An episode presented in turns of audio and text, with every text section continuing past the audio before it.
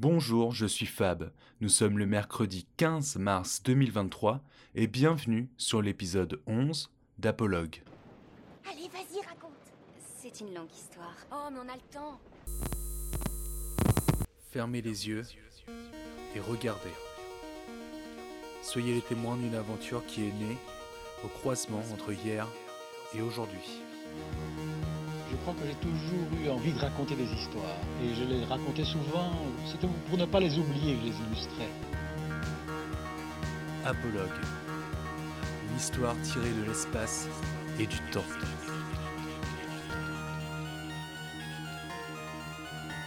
Ferme les yeux regarde.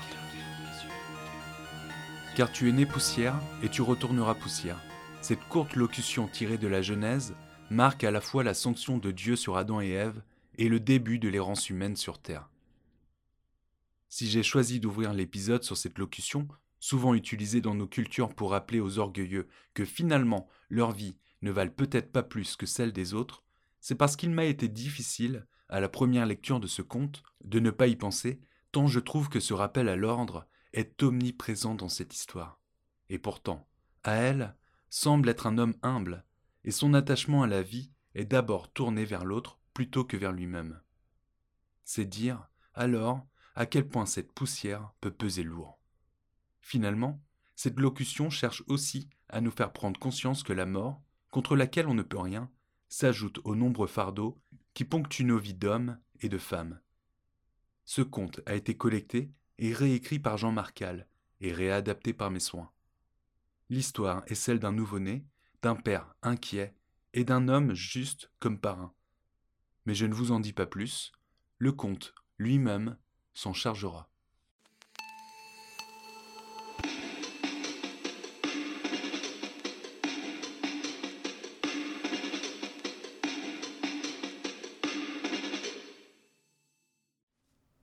En sortant de sa maison, Aël prend soin de fermer la porte en faisant le moins de bruit possible. Sa femme, Hélène, vient d'accoucher, et elle s'est endormie après avoir donné le sein pour la première fois de sa vie. L'enfant, beau comme un ange, semble en bonne santé, et Aël a le cœur qui bouillonne de bonheur et de tendresse. Mais au fond de lui-même, il est bouleversé. Ce que lui a dit Hélène avant qu'elle ne s'endorme affecte ses pensées. Elle est inquiète pour l'avenir de l'enfant. Elle refuse de le voir grandir dans ce monde malfaisant, malhonnête et injuste. Elle est pauvre, bien qu'il travaille comme une bête. Il n'a rien et ne peut rien offrir à son enfant qu'une vie dure, de labeur, de sacrifice et privée de gloire. Malgré la douce lumière de cette matinée d'avril, Aël voit l'ombre d'un nuage venir planer au-dessus de sa maison. Il se met alors à marcher. Il prend la première route qui se dresse devant lui. Il veut trouver un parrain pour son enfant, un parrain qui soit véritablement quelqu'un de juste. Peut-être que ce parrain juste pourra permettre à son enfant un meilleur avenir. Happé par ses lourdes pensées, elle ne sait pas très bien où il va. En pleine campagne, il prend toujours le petit chemin qui se trouve à gauche ou à droite de sa route. Après quelques heures de marche, il ne reconnaît plus rien du paysage et se met à douter de pouvoir trouver, ici, un village où vivrait celui qu'il recherche. Mais là, droit devant lui, Aël aperçoit un homme sur un cheval qui avance en sa direction. L'homme semble dégager quelque chose de majestueux. Et Aël se dit alors que cet homme ne doit pas être quelqu'un d'ordinaire. Le cavalier s'arrête à quelques mètres d'Aël et lui demande, du haut de son cheval, Que fais-tu seul sur cette route, brave homme? Je cherche un parrain pour mon enfant, lui répond Aël. Je veux pour cela un homme qui soit juste. Eh bien, on peut dire que tu as de la chance. Je peux être le parrain de ton enfant, si tu le veux. Vous? Mais qui êtes-vous? Je suis le Seigneur Dieu, presque triomphalement le cavalier. Vous, juste répond elle. Certainement pas. J'entends tous les jours des hommes et des femmes se plaindre de vous. Vous permettez la maladie, la misère, la violence, et c'est toujours les mêmes qui trinquent. Vous punissez sans arrêt les gens pour des fautes qu'ils n'ont jamais commises, sans jamais écouter leurs prières pour une vie meilleure. J'ai vu des hommes et des femmes travailler comme des bêtes pour ne rien avoir, et j'en ai vu d'autres travailler si peu et obtenir tout ce qu'ils veulent. Non, je vous le dis, vous n'êtes pas un homme juste, et je ne veux pas que vous soyez le parrain de mon enfant. Puis, elle, se remet en route, sans même se retourner vers Dieu. Fidèle à sa déambulation, il prend à nouveau les premières bifurcations qui viennent croiser son chemin. C'est à peine après une ou deux heures de marche qu'il rencontre un vieil homme avec une très longue barbe, en train de forger ce qui semblait être un portail. L'homme s'arrête de travailler et lui demande ⁇ Que fais-tu seul ici, mon brave? Je suis venu trouver un parrain pour mon enfant qui vient de naître, et je désire par-dessus tout un homme qui soit juste. Un homme juste? Alors je suis celui que tu cherches. Qui vous êtes? lui demanda-elle. Je suis Saint-Pierre. Vous êtes Saint-Pierre, le gardien du paradis? Lui-même. Eh bien, dans ce cas, non. Vous n'êtes pas celui que je cherche. Ce n'est pas le paradis que vous gardez, mais le jardin des riches. Les pauvres, comme moi, et comme tant d'autres, n'ont pas les moyens de se payer leur place au paradis. Nous ne pouvons pas nous laver de nos péchés en contribuant à la douce vie du clergé. Et pour la moindre faute, la moindre chopine bue, après une dure semaine de travail, des braves gens sont vus comme d'indignes ivrognes, et leur place au paradis, pourtant bien méritée, ne leur sont pas données. Mais je vous le dis, nous aussi nous sommes des gens nobles, et vous ne serez pas le parrain de mon enfant, car vous n'êtes pas quelqu'un de juste. Et à elle poursuit sa route, laissant derrière lui le vieil homme qui se remet au travail. Un peu plus loin, il rencontre un nouvel homme qui semble avancer en glissant sur le sol. L'homme porte une longue veste noire avec un capuchon qui recouvre son visage amaigri. L'homme, à son tour, demande à elle ce qu'il fait à marcher seul sur cette route. Je recherche un homme juste qui accepterait de devenir le parrain de mon nouveau-né. Un homme juste. Je suis un homme juste, et je veux bien être le parrain de ton enfant. Mais qui êtes-vous? Lui demanda elle. Ne vois-tu pas la faux que je porte au-dessus de l'épaule? lui répond l'homme. Vous êtes l'encou, l'ouvrier de la mort. Certainement, vous êtes juste. Vous êtes juste car vous n'avez pitié de personne. Riche ou pauvre, noble ou mécréant, seigneur ou paysan, fort ou faible, vous les fauchez tous lorsque leur heure est venue. Peu importe leur lamentation, peu importe l'argent qu'ils peuvent mettre à la quête, vous ne faites aucune différence entre eux.